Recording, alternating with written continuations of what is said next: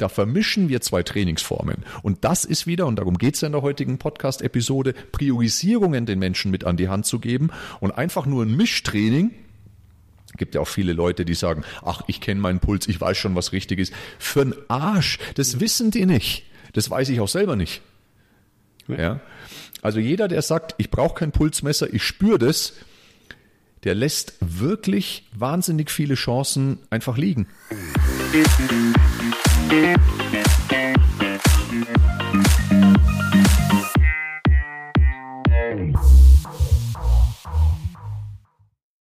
Was reduziert, nochmal, was reduziert von der Bewegungsseite her den Blutdruck? Und das sind wir gerade bei diesem Grundlagenausdauertraining. Ja.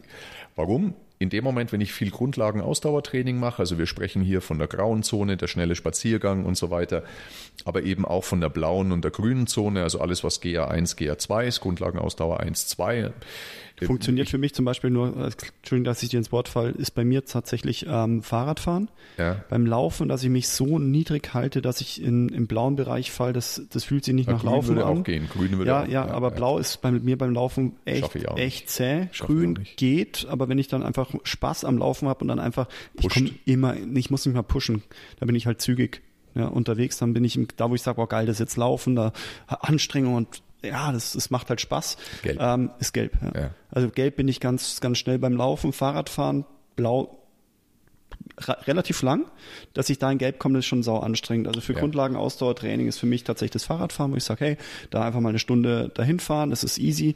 Beim Laufen fällt es mir extrem schwer. Deswegen mhm. an alle, die sagen, okay, ich fange jetzt mal wieder zum Laufen an, weil Grundlage, also ich, ich möchte ja trainieren und Ausdauertraining. Ich glaube, dass zum Laufen anfangen ähm, aus Gesundheitssicht um Grundlagenausdauer zu trainieren, nee. ey, das, ey, boah, das sind also, wir zu degeneriert als ja. Gesellschaft, zu schwer.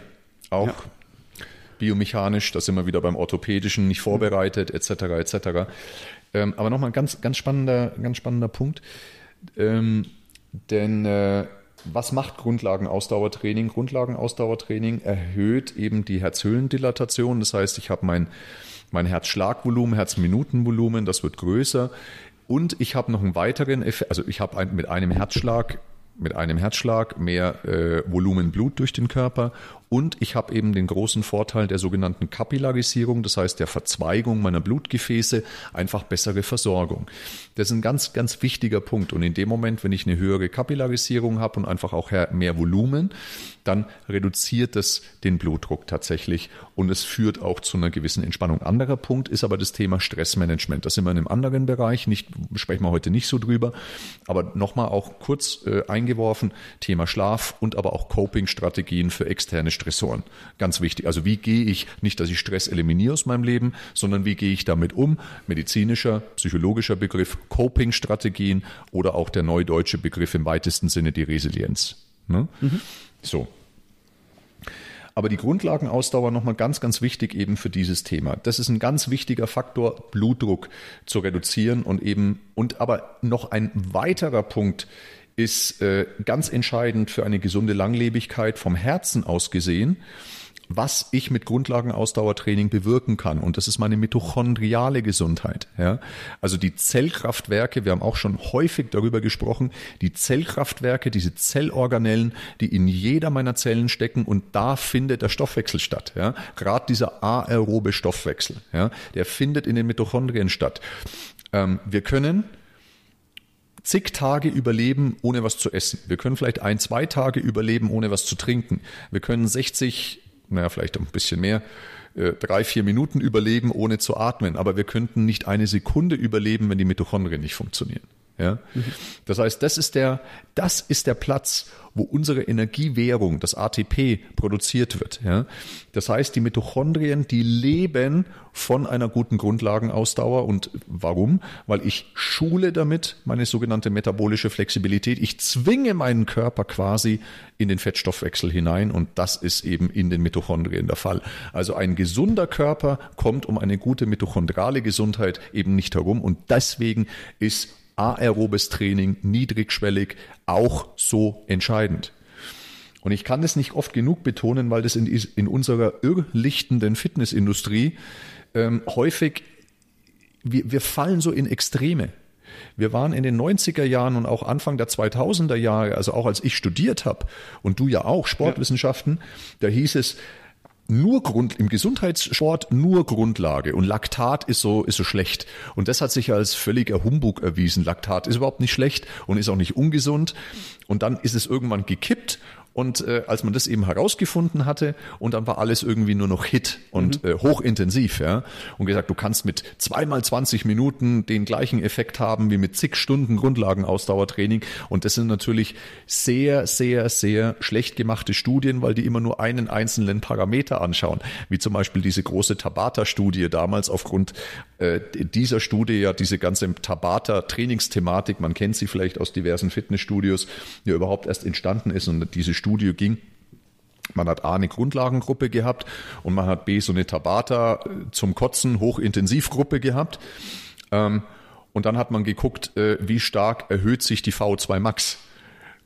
Und es mhm. ist ja völlig klar, dass du durch aerobes Training deine VO2 Max deutlich weniger stärkst als durch ein hochintensives zum Kotzen Training. Ja? Das ist ja völlig klar. Also da wurde Äpfel mit Birnen verglichen und das war an sich keine gelungene Studie, wie ich finde, in den 90er Jahren übrigens schon gemacht. Ähm, also Fakt ist, ich kann nicht oft genug betonen, wie wichtig eine aerobe Grundlage ist, wie wichtig Grundlagenausdauertraining ist ähm, für die Herzgesundheit. Das ist wahrscheinlich der aller, allergrößte Hebel, wichtiger noch wie die Ernährung. Wahrscheinlich. Momentaner Stand der Wissenschaft. Jetzt eine gute Frage in die Praxis rein. Was empfehlen wir denn den Leuten für gute Grundlagenausdauer? Wenn ich nur im grauen Bereich sein möchte, dann bau Alltagsaktivität auf. Geh ähm, lauf zwei Stationen, die du normalerweise mit der U-Bahn fahren würdest, geh die zu Fuß und so weiter. Also bau Bewegung in deinen Alltag ein, trag mal die Einkäufe etc. etc. Statt, statt ja. Aufzug.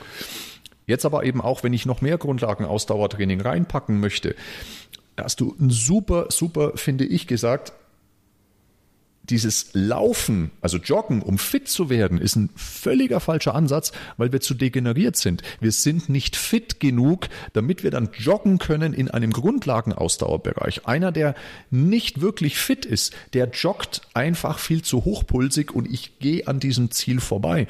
Jetzt die große Frage, was ist denn daran schlecht, so hochpulsig unterwegs zu sein? Die Antwort ist erstmal nix. Es ist auch grundsätzlich mal gut, in diesem Mischstoffwechsel drin zu sein, also höher intensiv, aber die, die Kosten, die anfallen, die sind höher, weil ich habe natürlich viel mehr Stress, den ich in meinem Körper produziere.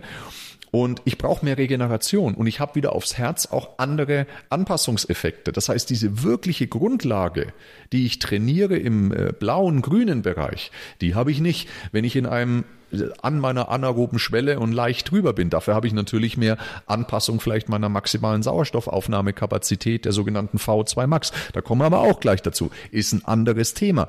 Da vermischen wir zwei Trainingsformen. Und das ist wieder, und darum geht es ja in der heutigen Podcast-Episode, Priorisierungen den Menschen mit an die Hand zu geben und einfach nur ein Mischtraining, gibt ja auch viele Leute, die sagen, ach, ich kenne meinen Puls, ich weiß schon, was richtig ist. Für einen Arsch, das wissen die nicht. Das weiß ich auch selber nicht. Ja. Also jeder, der sagt, ich brauche kein Pulsmesser, ich spüre das, der lässt wirklich wahnsinnig viele Chancen einfach liegen, weil er es nicht effizient steuert.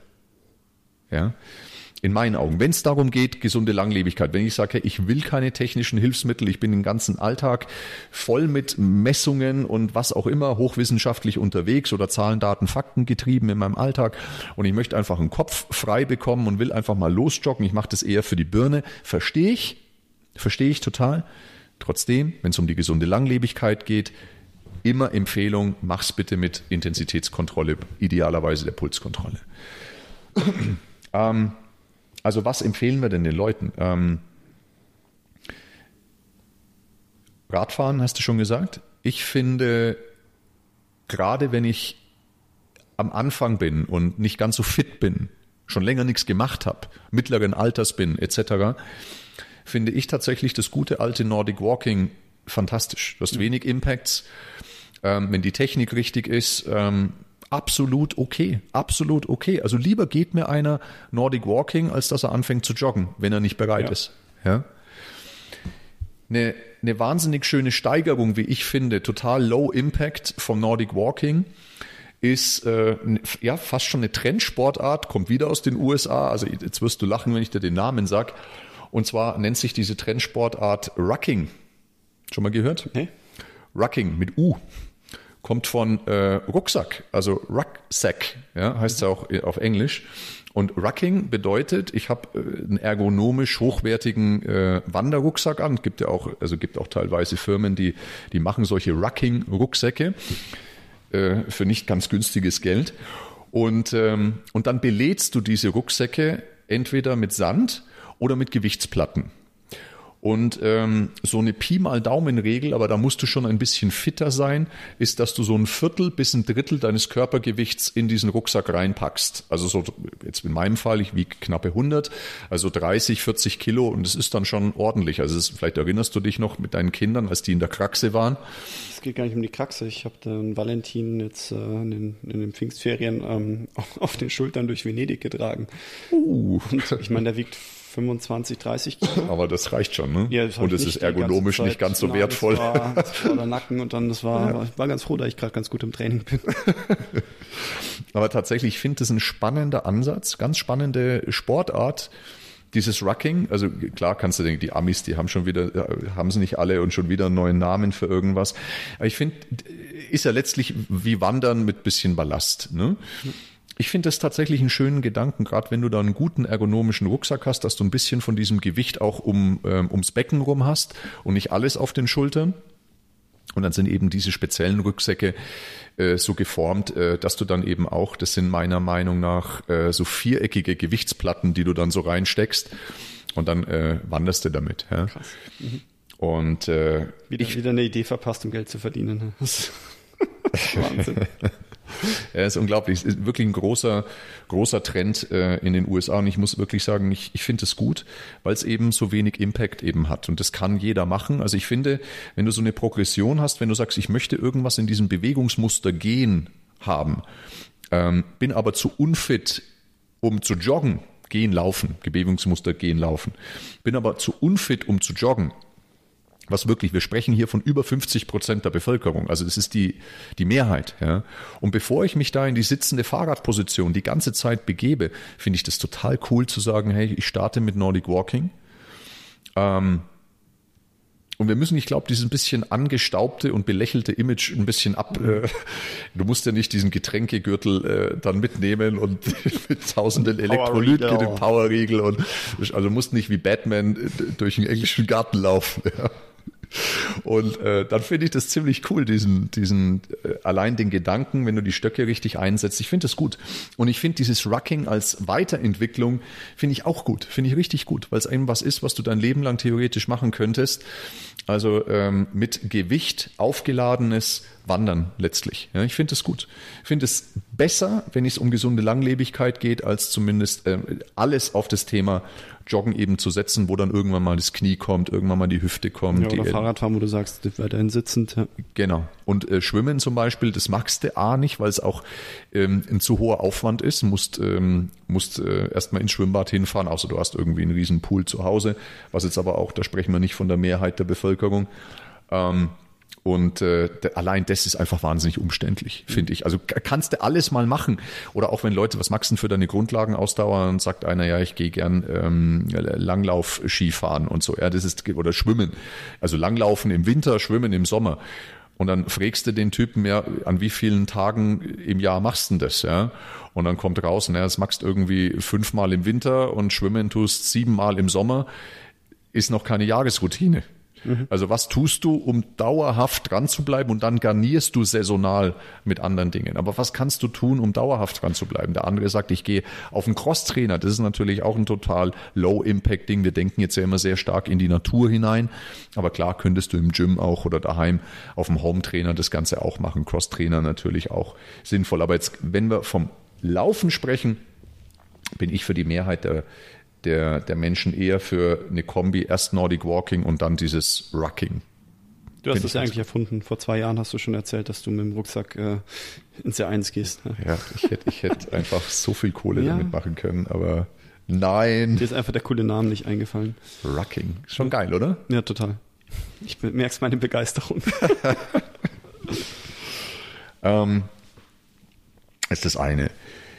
Nächster Punkt für die äh, Herz-Kreislauf-Gesundheit ist ähm, jetzt aber der Punkt äh, der V2 Max, der maximalen ähm, Sauerstoffaufnahmekapazität ähm, des Menschen.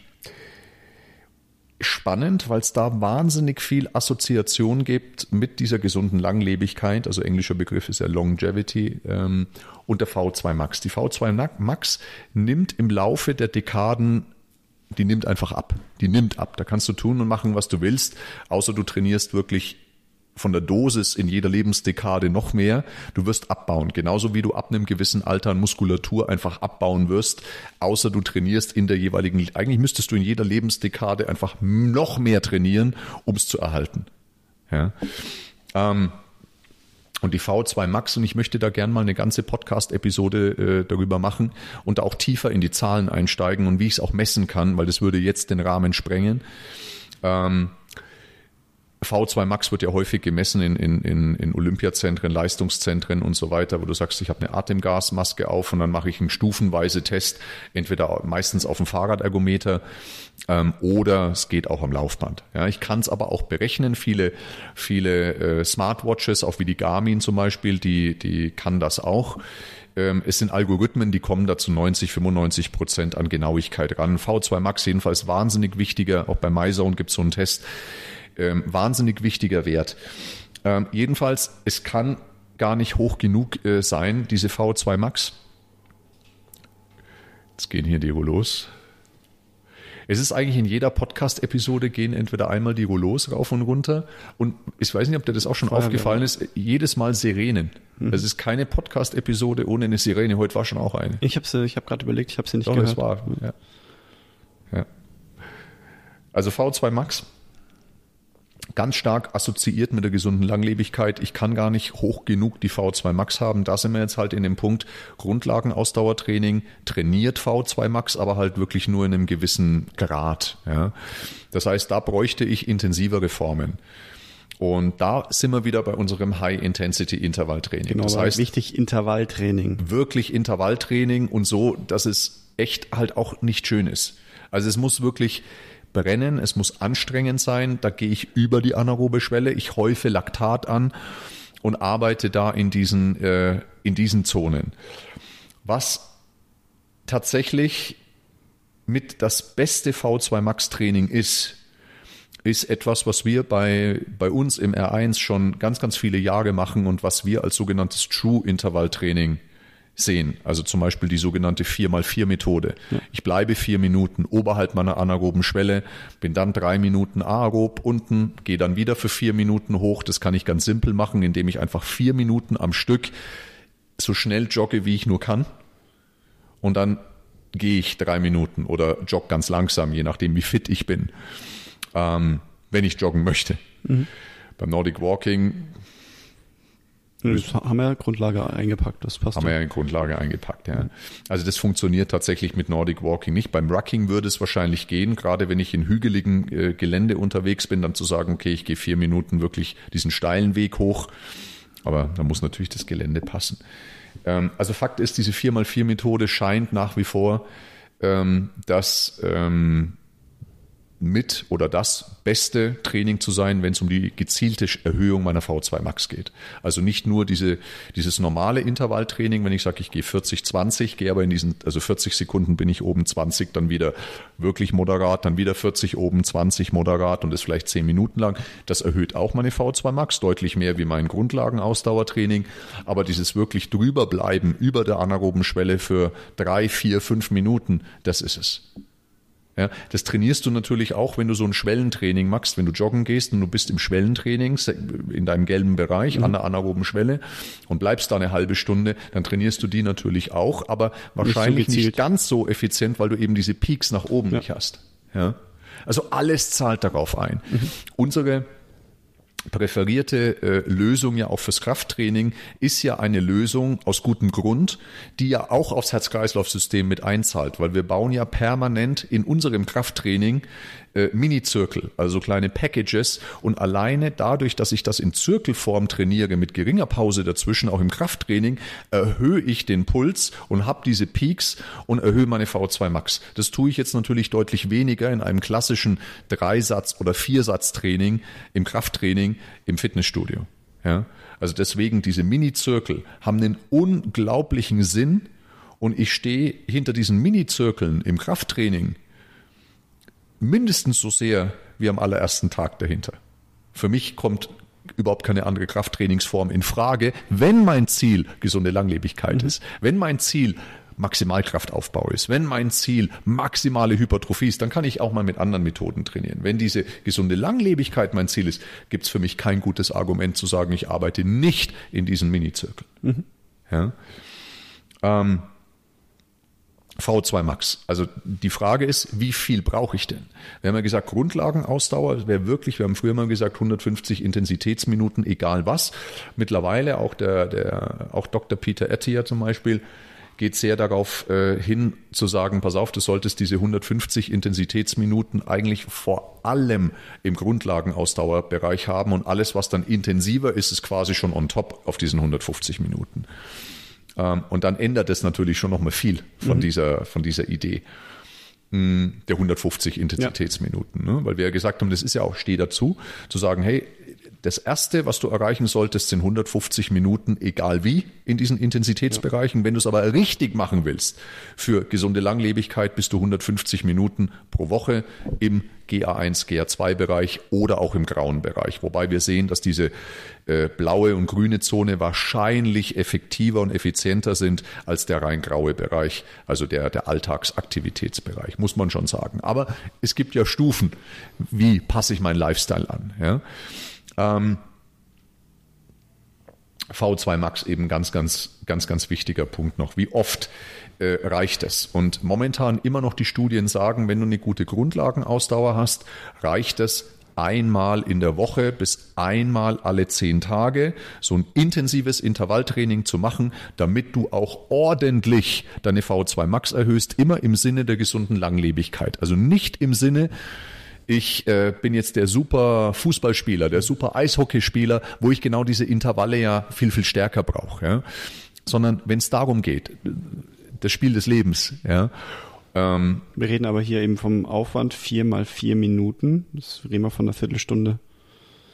Ja, und über drei Bereich. Minuten. Ja, ja, klar, aber in drei Minuten gehe ich herunter, da bleibe ich ja nicht oberhalb meiner Schwelle. Das heißt, also wir reden im Endeffekt von einer Viertelstunde. Also es ist eben nicht, dass ich jetzt da zwei Stunden oder eine Stunde eben Nein. mich durchballern muss. Also wir Nein, ja also von einem dieses Training in sich, 30 Minuten ja. max ist das, ist das rum. Ist halt nicht besonders schön. Ja ist aber ein unglaublicher Impact. Ersetzt das Grundlagenausdauer? Nein. Haben wir auch manchmal lange Zeit auch ein bisschen gedacht, gab es ja ein bisschen Studienlage und mit Sicherheit zahlt es auch ein bisschen drauf ein, gerade die drei Minuten, wenn du wirklich wieder Aro bist. Aber ich würde das separat sehen mhm. mittlerweile. Mhm. Ja, wir können das schon kombinieren. Ich kann ja eine halbe Stunde ähm, Grundlage laufen Wunderbar. oder was auch immer und ja. dann mache ich 30 Minuten eben genau, und dann kann ich nochmal, keine Ahnung, 10 Minuten ausgehen. Also wenn, wenn ich das mal mache und im intensiven Bereich bin, dann kann ich durchaus, also wenn ich eine Stunde unterwegs war mit, mit irgendwie den ähm, 20 Minuten, 25 Minuten dann intensiveren Phasen und ich danach aus gehe, also mein Sauerstoffschuld ist so hoch, dass ich auch danach noch in der, sag ich mal, in der Ruhephase mhm. immer noch ordentlich nachpumpe vom Herz und dann, keine Ahnung, dann bin ich dann kurz wieder im grauen Bereich, dann brauche ich nur irgendwie einen Stockwert hochgehen und dann bin ich wieder fünf Minuten im blauen ja. Bereich. Also durch die, durch die Meise und Gurte sehe ich das immer ganz gut, wenn ich, wenn ich wirklich mal geballert habe, dass da viel, viel Nacharbeit ist. Ja. Total.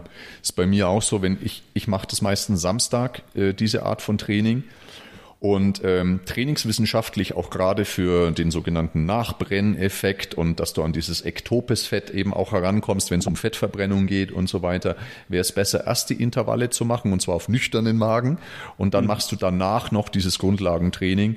Komm ich mir mir, mir geht's aber nicht so gut dabei, ehrlich gesagt, weil da brauche ich nicht viel joggen. Mir geht's da ähnlich wie dir. Und deswegen, ich bin mittlerweile dazu um, hingegangen, das äh, umzudrehen. Das heißt, ich mache erst 30, 40 Minuten wirklich Grundlage und äh, zum Ende mache ich meine ja. Intervalle. Das ist mir, ist, ich weiß, trainingswissenschaftlich würdest du es andersrum machen. Für mich in der Praxis funktioniert das aber mhm. deutlich besser. Ja. Außer halt immer von der Birne her, weil es immer noch vor mir liegt. Ja. Aber das Joggen macht mir mehr Spaß. Das Joggen macht mir mehr Spaß, wenn ich in normalen Pulsbereichen bin, als nach so einem Intervall. Äh, da komme ich nicht mehr auf meinen nee, äh, blauen und grünen Bereich. Ich bin dann permanent gelb und ich schleiche quasi dahin. Das ja. ist ähm, sehr liegt, unbefriedigend. Unbefriedigend liegt vielleicht auch an meiner schlechten Fitness, aber aber gut. Mit Blick auf die Uhr ein bisschen weiter. Äh, weit, ganz wichtiger Aspekt eben noch für die, ähm, wir sind ja immer noch bei der Herz-Kreislauf-Gesundheit, was einfach der größte Impact für die, für die gesunde Langlebigkeit ist. Ähm, ist ähm, und da ist noch mal vielleicht auch noch mal würde ich gerne eine, eine Podcast-Episode machen mit ähm, einem tollen Experten, der bei uns im Team ist, unser Heilpraktiker und Osteo, ähm, den da als Experten dazu äh, holen und zwar das Thema der Cholesterinwerte. Kurze Pause, danach geht's gleich weiter. Wir sind natürlich auch auf Instagram vertreten. Falls du es nicht schon getan hast, abonniere uns bitte und folge unserem Instagram-Kanal für weitere Infos und für vielen coolen Input. Die werden nämlich, ist auch steile These, teilweise ein bisschen überschätzt, also gerade das Gesamtcholesterin deutlich weniger Aussagekraft für die Herz-Kreislauf-Gesundheit, wie viele vielleicht äh, noch so denken. Ähm, und es gibt, und das möchte ich nur reinschmeißen, ähm, tiefer, da, aber gerne, lasst uns da eine Podcast-Episode draus machen. Man schaut sich ja, wenn man es differenziert anschaut, immer das HDL, das LDL und die Triglyceride an. Mhm. Und äh, es gibt, es scheint einen noch etwas signifikanteren ähm, Wert zu geben wie das LDL-Cholesterin und zwar das sogenannte Alpha-Lipoprotein B, also der ApoB-Wert. Was das genau beinhaltet und was der genau aussagt, da gehen wir in der Podcast-Episode, die wir mal machen, gehen wir drauf ein. Nur vielleicht auch für unsere Zuhörer an der Stelle. Ähm, ich würde jetzt, da ist die, also es, ist sehr vielversprechend und es, es schadet nichts zu sagen, wenn ich ein Cholesterinprofil mache, lasst mit dem LDL-Cholesterinwert den sogenannten ApoB mit testen. Der kostet 10, 20 Euro, ist also kein großes Ding. Da geht es um die Gesamtlipoproteine, die Cholesterin transportieren könnten, versus das reine LDL-Cholesterin. Und das ist ein ganz spannender, ganz spannender Ansatz und hat in vielen Studien deutlich mehr Korrelation mit Herz-Kreislauf-Erkrankungen wie der reine LDL-Wert. Spannender. LDL hoch und ApoB niedrig wäre schlecht, weil ähm, zu viele freie Fettsäuren im Blut rumschwimmen, die verklumpen können und sich ablagern gegenüber, wenn sie transportiert nee, weil, werden und abgegeben Weil diese Lipoproteine, also diese Carrier, diese Transport-Carrier, aber da gehen wir jetzt schon sehr tief rein, also, weil LDL und HDL müssen ja in was transportiert sein, die müssen ja in was gelöst sein, also in so einem Lipoprotein Protein. Ja, die schwimmen ja nicht einfach so im Blut rum. Ja, und das sind wie so Taxis. Ja, und äh, die Menge der Taxis ist anscheinend entscheidender wie die Menge der Insassen. Mhm. Ja.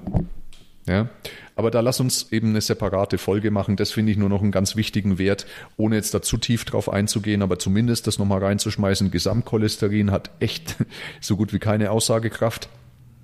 Ähm, aber eben das Thema äh, HDL, LDL, äh, ApoB und Triglyceride und das sind im guten Verhältnis. Da spielt aber dann auch der sogenannte Omega-3-Index noch eine große Rolle und so weiter. Und aber auch immer die Familienanamnese. Äh, also da auch die Frage, liegt da schon viel in der Familie? Ja, nein. Ähm, gerade wenn eine Familienhistorie da ist, nicht verbunden mit hoher Fettleibigkeit und metabolischen Syndroms, muss man ja mal sehen, ist es hausgemacht oder nicht, dann lohnt sich's gerade auf LDL und ApoB noch viel, viel stärker eben äh, zu gucken. Aber lass uns da separat ähm, was machen. Ich möchte nämlich auf eine Sache noch drauf angehen und zwar ähm, auf das Thema natürlich wieder Muskulatur.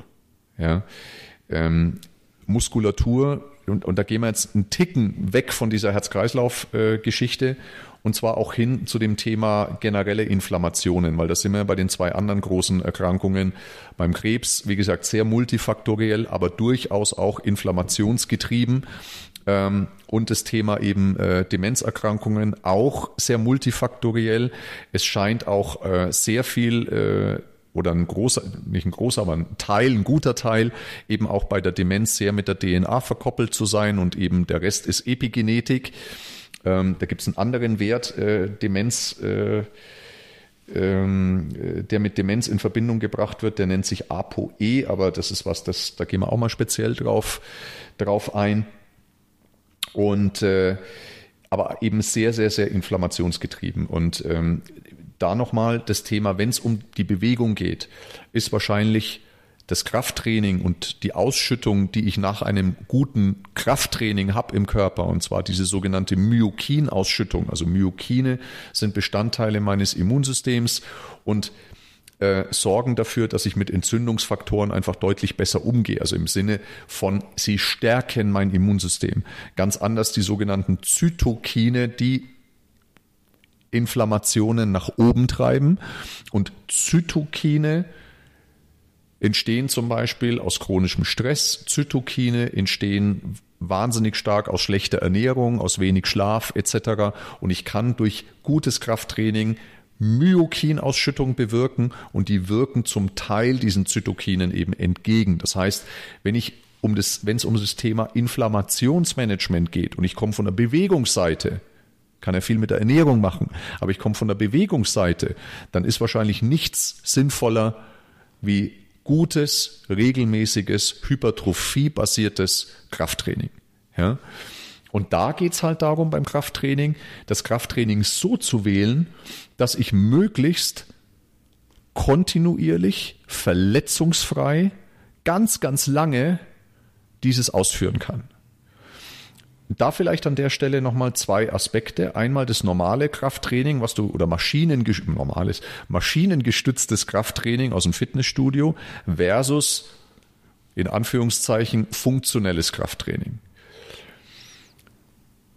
Ich glaube, dass es für Menschen, die gerade ganz am Anfang stehen und eine echt schlechte Koordination haben, schlechte Bewegungskompetenz haben, durchaus sinnvoll ist, wenn Sie eine gute Betreuung haben von einem Therapeuten oder Trainer, dass Sie vielleicht eine Mischung machen aus einem maschinengestützten Training und einem funktionellen Training, weil im funktionellen Training, also sprich, ich hab, ich muss Bewegungskompetenz lernen, ähm, kriege ich natürlich, wenn es blöd läuft, über eine längere Zeit nicht diese Trainingsreize hin, die ich an einer Maschine ohne großen Einsatz von, äh, von Koordination erreichen kann. Das heißt, wenn es um die Myokinausschüttung geht, schadet es durchaus nicht, so eine Kombi zu machen, wenn ich die Möglichkeit habe. Also auch koordinativ was Einfacheres zu machen, sage ich jetzt mal. Es muss ja nicht eine Maschine sein, aber koordinativ was Einfacheres zu machen, damit ich diese Loads, diese Intensität, diese Intensiveness hinbekomme und gleichzeitig mir diese Bewegungskompetenz erarbeite. Je höher meine Bewegungskompetenz ist, desto freier bin ich kann letztlich überall trainieren, in meinem Hotelzimmer, mit Bändern, was auch immer. Also das, dieses Erreichen der hohen Bewegungskompetenz, glaube ich, ein Segen. Und dann kann ich natürlich irgendwann ganz, ganz viel ähm, auch ohne Maschinen trainieren, wenn ich sage, mir machen Maschinen keinen Spaß. Das ist meine Idee. Also es muss verletzungsfrei sein. Und deswegen bin ich auch zum Beispiel wenig Fan vom olympischen Gewichtheben, äh, Powerlifting und so weiter. Also auch gerade alles, was mit Schwung ist. Ähm, sehr mit Vorsicht zu genießen, macht Spaß ohne Zweifel. Und auch diese Maximalkraftversuche macht Spaß, ohne Zweifel und viel Langhantel und so weiter. Viel bilaterales Unterkörpertraining. Ja, ohne Zweifel macht Spaß, aber du erhöhst einfach wieder dein verdammtes Risiko, dass irgendwann, dann hast du mal wieder einen Hexenschuss, dann hast du mal wieder einen Bandscheibenvorfall, was auch immer, und dann haut's dich über Wochen wieder aus der Trainingsroutine raus. Und je älter du wirst, desto, desto schwerer kommst du da wieder rein und desto höher ist der Preis. Also wenn du mit 70 ein, zwei Monate raus bist aus dem Krafttraining, dann hat das einen ganz anderen Impact, als wenn du das mit 40 hast. Ja. Du musst dranbleiben. Die Kontinuität ist das Entscheidende, wenn es um die gesunde Langlebigkeit geht. Die Kontinuität. Lange Auszeiten, also mal ein Sturz, Oberschenkelbruch, was auch immer, das haut dich zurück, das holst fast nicht mehr auf. Ja. Definitiv. Krafttraining, haben wir ja schon oft drüber gesprochen, vom Volumen brauchen wir. Ich möchte auch nochmal mit Blick auf die Uhr, wir haben jetzt heute sehr, sehr stark Herz-Kreislauf-lastig geredet, aber eine doch ganz, ganz interessante ähm, Studie auch oder Erkenntnis äh, mit einem letzten Sprung zu dem Thema Demenzerkrankungen. Es gibt äh, aus 2022 eine wahnsinnig schöne Studie, und zwar ähm, Demenzerkrankungen und äh, Griffkraft. Ganz spannend, und zwar, dass äh, je stärker im Alter deine Griffkraft ist, desto weniger ist dein Risiko, an Demenz zu erkranken. Ich kann mir das nur so erklären, dass es eben auch da die Korrelation ist. Vielleicht ist es keine Kausalität, sondern es ist eine Korrelation. Ist, ja. Aber es ist vielleicht ähm, über Brücke eine Kausalität. Und zwar in dem Moment, wenn ich mehr Griffkraft habe, habe ich in der Regel wahrscheinlich auch mehr Krafttraining in meinem Leben gemacht, auch mehr Muskulatur, wieder mehr Myokine, weniger Entzündungen. Vielleicht ist da diese Kaskade. Ich wollte nur diese, diese Studie reinschmeißen. Also gerade das Thema, das ist übrigens auch eine ganz spannende Erkenntnis, gerade ganz, ganz viel, was deine Griffkraft trainiert, also Zugübungen und Halteübungen, schulen deine Myokin oder stärken deine Myokinausschüttung nochmal noch mal etwas stärker und auch deine Wachstumshormonausschüttung, auch Testosteron und so weiter, werden viel bei diesen Griffkraftgeschichten äh, sehr, sehr stark ausgeschüttet. Ähm, also da sind wir bei den Puls und halt auch, das machen wir tatsächlich vielleicht einen Tick zu wenig, diese sogenannten Carries. Ja. Und ähm, da ist irgendjemand mal, glaube ich, im alten Studio eine ähm, Kurzhantel ins Parkett geknallt. Äh, und dann haben wir gesagt, das lassen wir. Ja, Woche eins. ich kann mich an so manche Anekdote erinnern. Ähm, die Griffkraft reduziert sich. Die Griffkraft reduziert sich ähm, tatsächlich pro Lebensdekade um circa 10 Prozent, wenn ich nichts mache. Mhm. Ja, also ich glaube, gerade das ist auch nochmal eine ganz spannende Erkenntnis. Auch da nochmal vielleicht der letzte Hinweis. Auch da Krafttraining, regelmäßiges Krafttraining kann eine Prophylaxe sein bei Krebs, kann kein medizinischer Ratschlag, kann, aber es geht um dieses Inflammationsmanagement und kann auch extrem gut wirken ähm, bei Demenzerkrankungen. Das große Thema Ernährung, Anti-Inflammationsernährung haben wir schon, ich glaube, in zig Episoden ja, abgehandelt. Jetzt heute kam man ein bisschen ja. mehr von der Bewegungsseite. Ich finde dieses ganze Thema der sogenannten Longevity, der gesunden Langlebigkeit, ich finde es unglaublich spannend. Das ist auch, ist auch wirklich das, wofür ich vom, vom, wenn es um physische Gesundheit geht, am allermeisten brennen, muss ich ganz ehrlich sagen, neben dem für mich ganz spannenden Feld der seelisch-mentalen Gesundheit. Ähm, aber es zahlt ja trotzdem auf deinen Lifestyle ein. Also selbst wenn du sagst, na, du möchtest im Zweifel ein bisschen schlanker oder möchtest mehr Muskulatur haben oder da dich, dich fitter fühlen und, und wohler fühlen, das, das spielt ja schon alles dann mit rein. Also wenn ich das, wenn ich das mache, was worüber wir gerade geredet haben, da reden wir halt von, von, von Aktivitätsminuten, wir reden von ein, zweimal Krafttraining die Woche, wir reden von Alltagsbewegung, wir reden von gesunder Ernährung, wir reden von, von auch erfüllt sein im Leben. Mhm. Das zahlt ja in mein Wohlbefinden ein und dann habe ich diesen Lebensstil gerne, ja. Also es ist ja nicht so, wo ich sage, oh, das muss ich alles machen, damit ich irgendwie gesund älter werde. Nee, das ist einfach, ähm, ich, ich empfinde es ja auch nicht als älter werden, sondern es ist einfach fit bleiben, einfach aktiv bleiben, am Leben teilhaben. Mhm. Das ist schon für mich etwas sehr Positives und es ist ein Hinzu und kein Weg von. Ich möchte ähm, eine provokative These noch zum Ende raushauen, weil mir geht es ja vor allem darum, dass die Leute so ein bisschen eine Idee bekommen, ähm, wenn es wirklich darum geht, ich möchte lange gesund bleiben. Da können wir auch zum Beispiel drüber reden. Ähm, was brauche ich denn überhaupt, um lang gesund zu bleiben? Nur mal ein ganz kurzes Rechenspiel. Und zwar, ich schaffe jetzt einen, vielleicht als Kunde, ein, ein Goblet Squat, also ein, ein, eine Kniebeuge auf beiden Beinen, wo ich das Gewicht, Kurzhantel oder Kettlebell vorne vor meinem Brustkorb halte. Schafft vielleicht ein Kunde jetzt auf 10, 12, 15 Wiederholungen mit 20 Kilo, das wäre schon nicht schlecht, sage ich jetzt mal. Ja.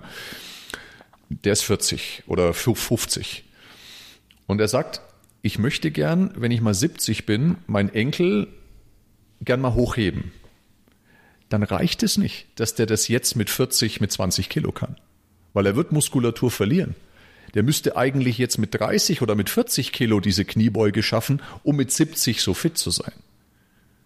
Wenn er mit dem Training aufhört oder wenn er ähm, trotzdem weiter trainiert? Naja, wenn er kontinuierlich mit diesen, mit diesen 20 Kilo weiter trainiert, naja, weiter trainiert wird es wahrscheinlich nicht, schafft, aber zweimal die Woche vielleicht nur trainiert, wird es nicht bei den 20 Kilo bleiben, sondern es werden halt irgendwann 18, 18 es werden mal 16 weil er baut einfach ab. Das ist ganz normal. Also gerade so 60, 65, 70, du baust ab, außer du erhöhst dein Volumen. Also entweder baust du so viel Kraftreserve und Muskelreserve davor schon auf, oder du erhöhst über die Dekaden dein Volumen.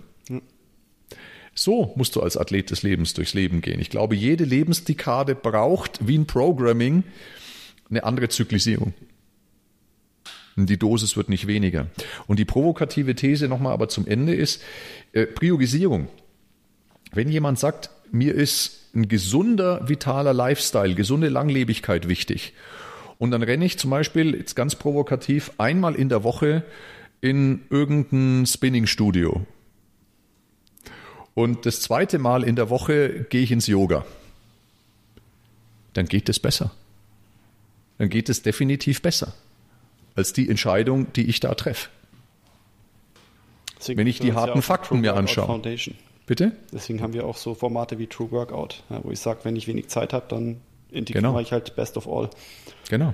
Aber genau diese Kombi, stell dir das mal vor. Einmal Yoga und einmal ein hochintensives Ausdauertraining auf dem Fahrrad. Geht besser.